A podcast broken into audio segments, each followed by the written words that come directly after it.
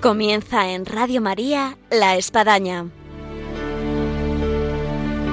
Un programa dirigido por el Padre Arturo Díaz desde el Monasterio de la Encarnación en Ávila.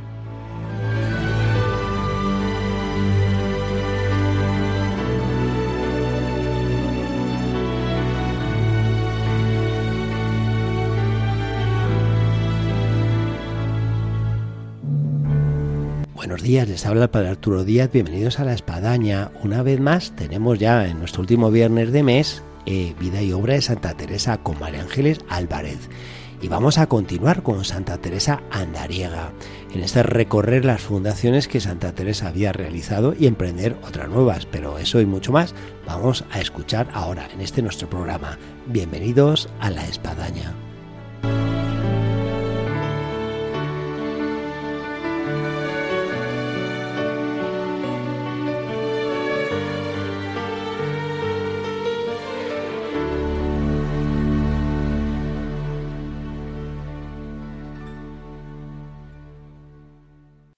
Hola, buenos días, María Ángeles. Buenas, un saludo para todos, padre. Estamos con Santa Teresa, andariega, en Carromato, en, en, Alpargatas, recorriendo los senderos, los caminos de esa España en la que ella había fundado. Y nos habíamos quedado en el último programa en lo que fue la fundación de Malagón. Uh -huh. Sí, en, en, un momento en el que al final la santa, que se puso como maestra de obras, como dijimos en el programa anterior, sí. Pues vio concluida la, la, fundación de la casa, bueno, la refundación de Malagón y de la nueva, de la nueva sede.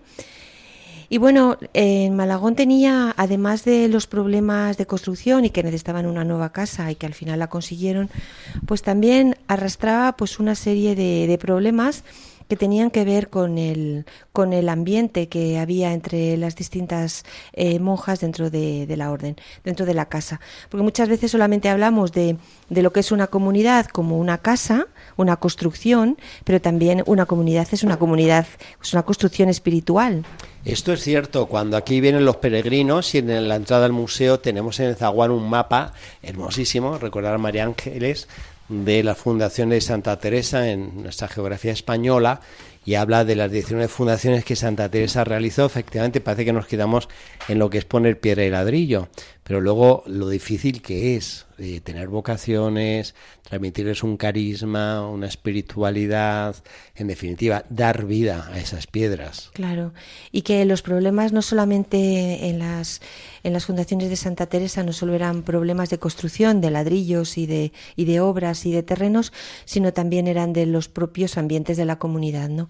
En este caso, en Malagón se juntaban varias cosas que tenían que ver con la enfermedad de la priora Brianda de San José, que según decía la santa eh, estuvo muy grave, tísica, eh, y se la tuvo que llevar a Toledo y a ella que, que, la consideraba la santa, tal y como nos dice en sus escritos, el mejor sujeto que tenía la orden. Y tenía un concepto altísimo de la Madre Brianda de San José. Y entonces, como la, la madre no podía eh, seguir con el gobierno de la casa, pues había encomendado esto a Beatriz de Jesús, la sobrina de Santa Teresa. Y bueno, esta que, bueno, como vamos a ir viendo a lo largo de los programas, pues bueno, tuvo un proceso eh, como dentro de la fe, pues un poco, como si dijéramos, de ir poco a poco acelerando en, el, en la profundización de la fe y al principio pues era una joven con bastante escepticismo y con bastante incluso eh, de pensamiento frente a su tía, ¿no? De, de, llevarla un poquillo a la contraria. Yo también creo que tiene que ver con el afianzamiento de la personalidad uh -huh. y con, el, con la toma de conciencia de su vocación como carmelita. Lo cierto es que que, que la, la, puso aquí y tampoco fue realmente eh, una, una, buena una buena eh, directora de esta casa de, de, Malagón. Luego después se, se nombró como presidenta o de, de, la casa a Ana de la Madre de, de, Dios y la sobrina Beatriz pues se quedó resentida porque pensaba que el nombramiento iba a ser para ella. era ya perenne. Sí, y entonces, bueno, eh, ahí empezó un poco como una especie de, problema, de tirantez entre, entre las dos, eh, en donde también embaucaron a, sus confesores en todo esto, entre ellas al confesor Gaspar de Villanueva Y, entonces pues empezó un proceso eh, muy complicado. La santa cuando se enteró todo a la que su, su sobrina estaba montando, es decir, eh, metiendo incluso por medio a confesores y enemistándose verbalmente y de manera personal con, con otra hermana, pues entonces se enfadó mucho con su sobrina. Y hay un texto que recoge esto y que yo, bueno, pues lo tengo aquí para, para poderlo leer a todos ustedes, que dice así se lo diga de mi parte a esa Beatriz. Estoy de arte con ella, que no la quisiera oír mentar. Si se mete en contradecir al presidente, ni en cosa que haga en casa, y yo sé que le costará muy caro. Es decir, Digo mal que era sobrina. Vemos una Santa Teresa muy enfadada con cosas de la familia. Eh. Que no me lamenten, que no quiero ni oír hablar de ella. Y que por favor, que esto la va a costar muy caro.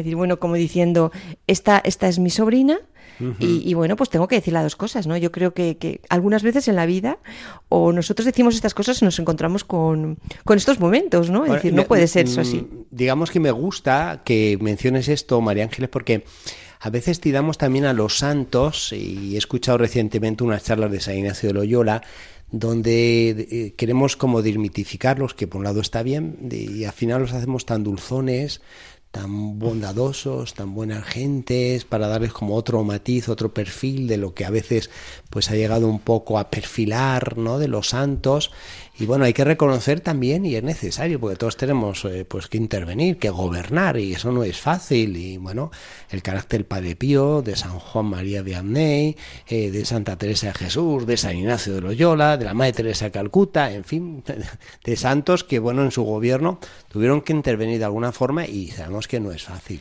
No, no es fácil, porque ella tenía que decir claramente las cosas y mostrar su autoridad eh, frente a su sobrina y frente a las hermanas, lógicamente, y por otra parte, pues se ve el, el proceso, como decía, de, de, formación de la personalidad de su sobrina, pues que todavía deja mucho, dejaba mucho que desear, ¿no? En cuanto a la hora de solucionar sus pequeñas enemistades o lo que ella parecía que era una ofensa, ¿no? Sí. Que al final, bueno, pues son verdaderas tentaciones que, que se tienen a la autoestima, ¿no? Y al propio concepto de uno mismo que se siente afectado porque no es considerado o porque no le ponen en el sitio que tiene que estar, ¿no? Creo que es un, es un caso, como dice padre, que me gusta recoger eh, pues toda esta parte humana de la vida de Santa Teresa, porque también tenemos en ella una grandísima lección de vida y por tanto podemos ir avanzando.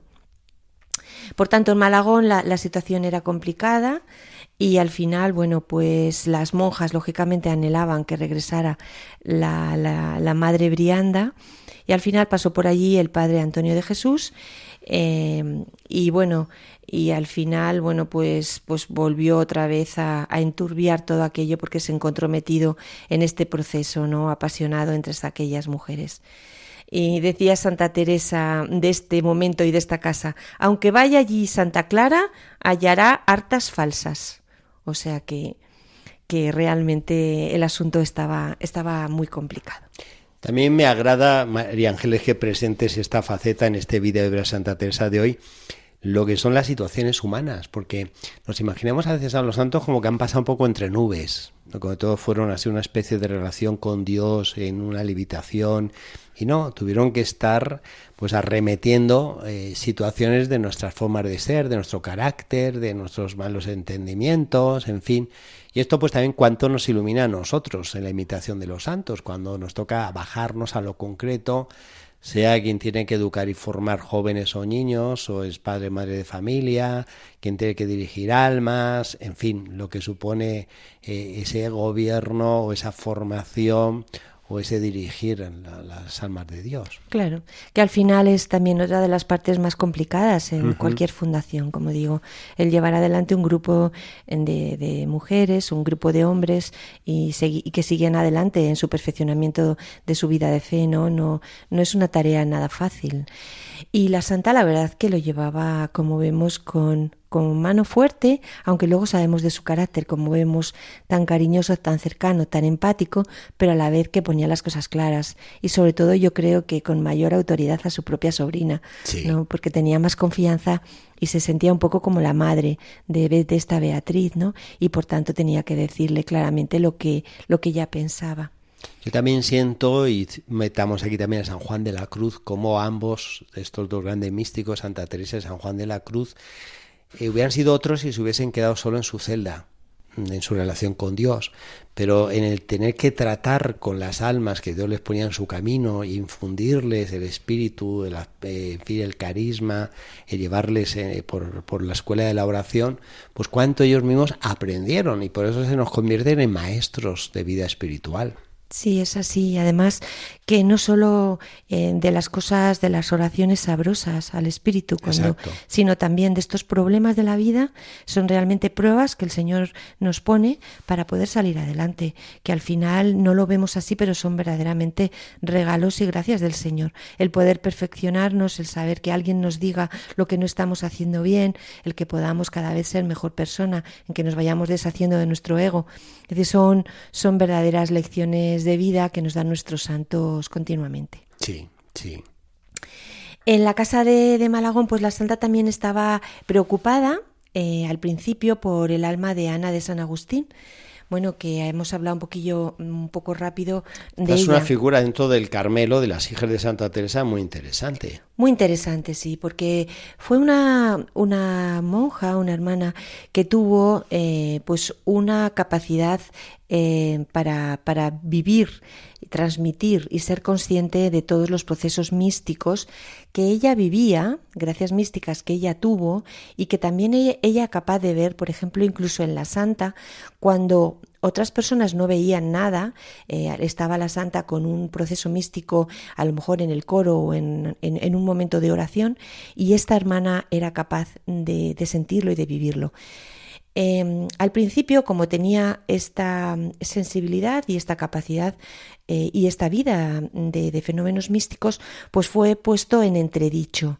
Incluso se llegó a decir si eran intervenciones diabólicas, que no se sabía, no se podía entender que una hermana pudiera decir esas cosas que decía, sobre visiones que veía y sobre experiencias.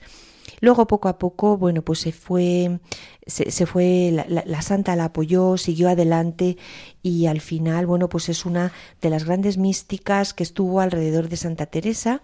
Escribió su autobiografía, eh, porque la, así la instaron a hacerlo mm, que se llama Vida, Virtudes y Milagros de la prodigiosa Virgen y Madre Ana de San Agustín.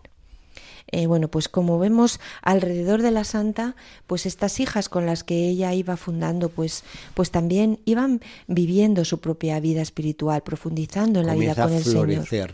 Comienza a florecer unas verdaderas comunidades místicas, en donde no solo la santa eh, pues vivía y se veía agraciada, ¿no? por los favores místicos, sino que también las hermanas, muchas de ellas también estaban en estos mismos procesos. Y bueno, pues solamente aquellas que, cuya expresión era como más llamativa como esta hermana, pues bueno, fue instada a escribirlo, porque sabemos de la humildad tremenda de las hermanas carmelitas, que si no es mediante una, una autoridad que se lo diga, no son capaces ni siquiera de escribir sus propias gracias místicas, ¿no? Pero podemos ver que dentro del Carmelo existían y existen hoy en día todavía eh, estas presencias del Señor en el alma de tantas hermanas y tantos hermanos. Bueno, mm, desde aquí, desde Malagón, la Santa se fue ya mm, para, em, para una nueva fundación que es la, de Villanueva, de la Jara.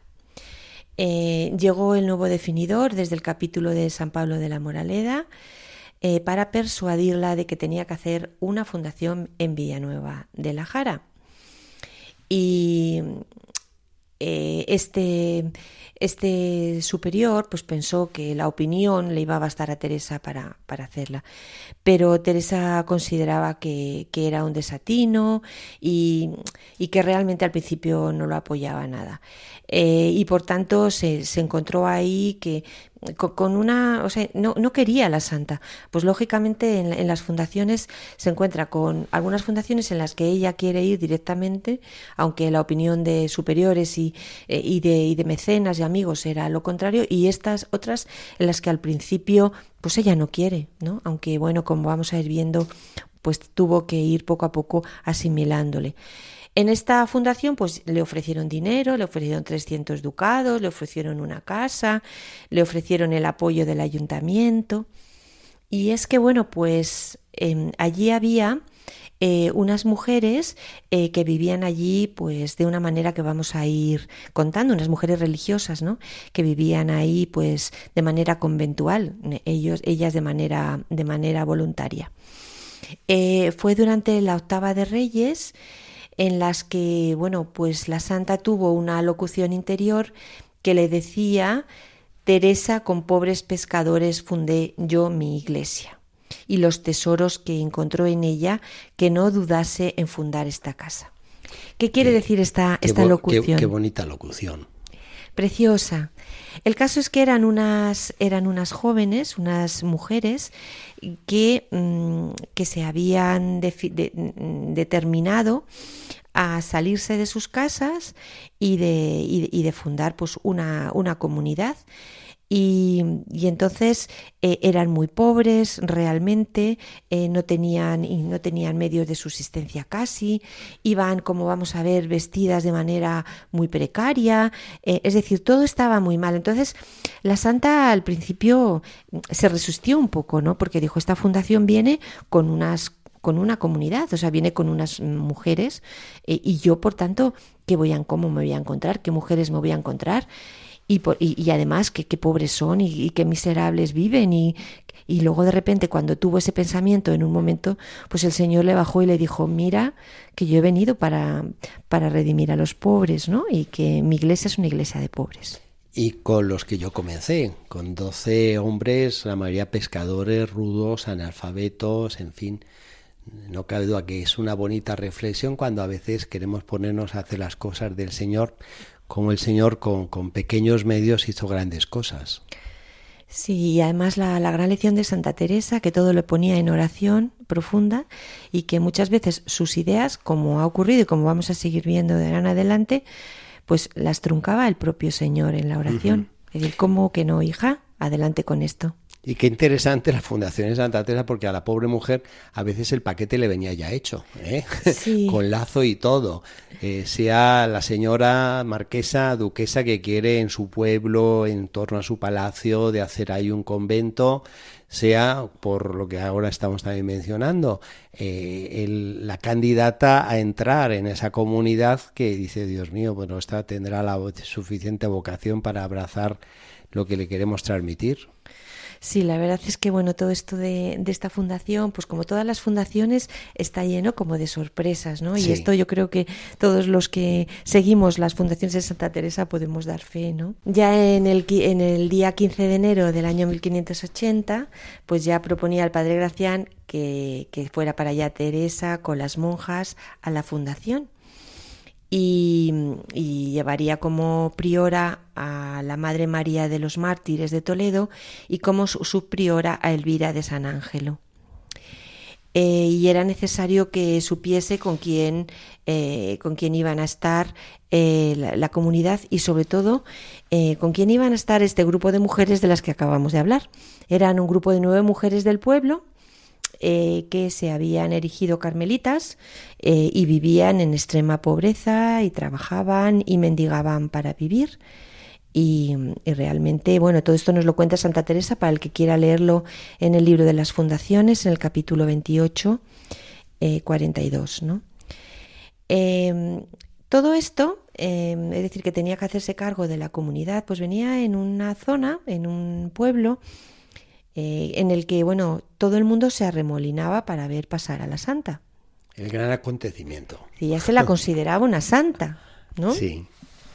Y bueno, pues, pues ella se sorprendió muchísimo y bueno, estaba bastante más recuperada de la perlesía, pero bueno, pues, pues bueno, ella se, se, encontraba, se encontraba como muy sorprendida.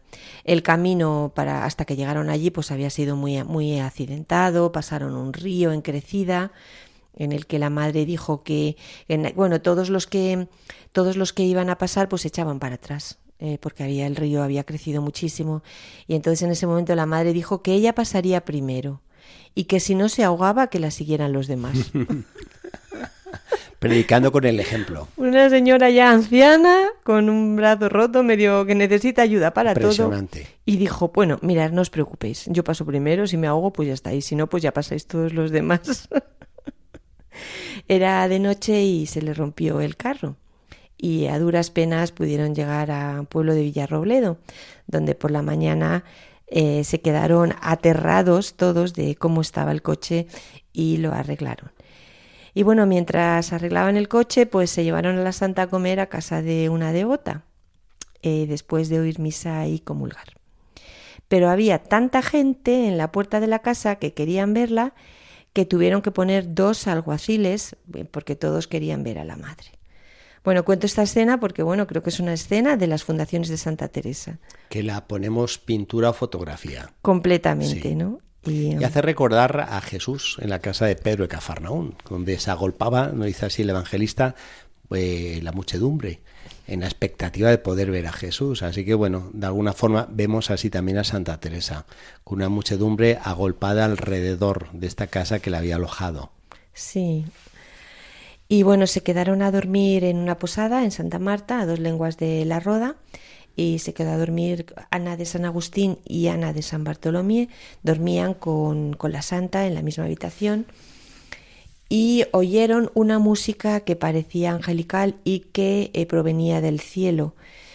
Y bueno, allí en aquel lugar no había nadie ni nadie podía tocar así. Como vemos es pues ya otra de las percepciones que, tenía Ana de San Agustín, eh, de, carácter místico, y que también, también oyó la hermana Ana de San Bartolomé, ¿no? Eh, llegaron a la Roda, donde estaba el convento de los descalzos, eh, que había sido costeado por la buena mujer doña Catalina de Cardona, que ya hemos hablado mucho de ella. Famosísima en nuestro programa, sí. Eh, y su cadáver se veneraba allí en el convento de como una santa desde hacía tres años que se había muerto. Y bueno, los frailes salieron a recibirla con una gran alegría y en procesión y esto pues a la santa la emocionó mucho porque llegaron hasta donde estaba la santa de rodillas pidiendo la, bendición.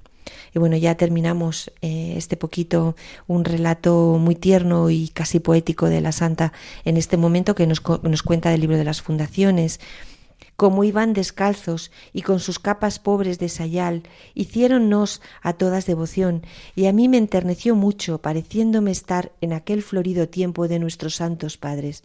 Parecían en aquel campo unas flores blancas olorosas.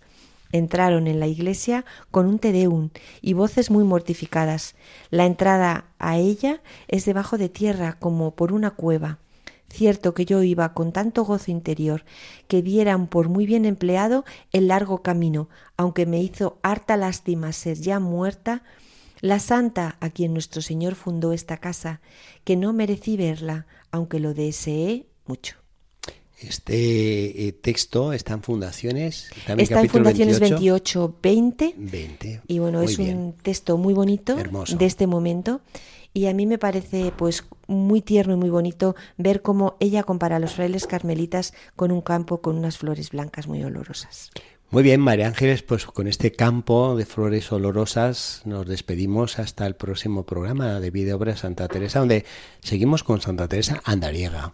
Sí, y que ha pasado por este lugar de esta señora tan especial, tan Catalina de Cardona, y frente a lo extraña que era su, su, manera de ser y su manera de proceder, vemos también en este texto que he leído el cariño tan grande que le tenía la santa.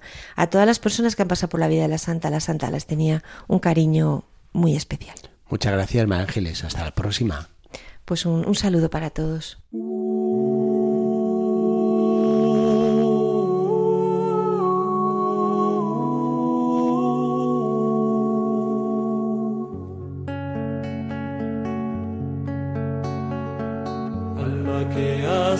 Aquí.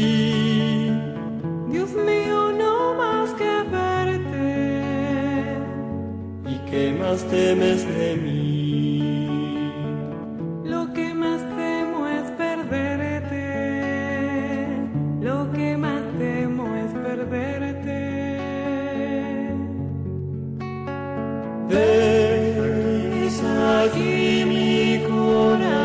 Llegamos así al final de nuestro programa de vida y obra de Santa Teresa con María Ángeles Álvarez, en el que en este programa de La Espadaña hemos podido seguir las huellas de Santa Teresa en este recorrer la geografía de España con sus fundaciones y en este caso en Villanueva de la Jara. Así que aquí nos quedamos y les esperamos en el próximo video obra Santa Teresa. Hasta entonces, Dios mediante, aquí en Radio María.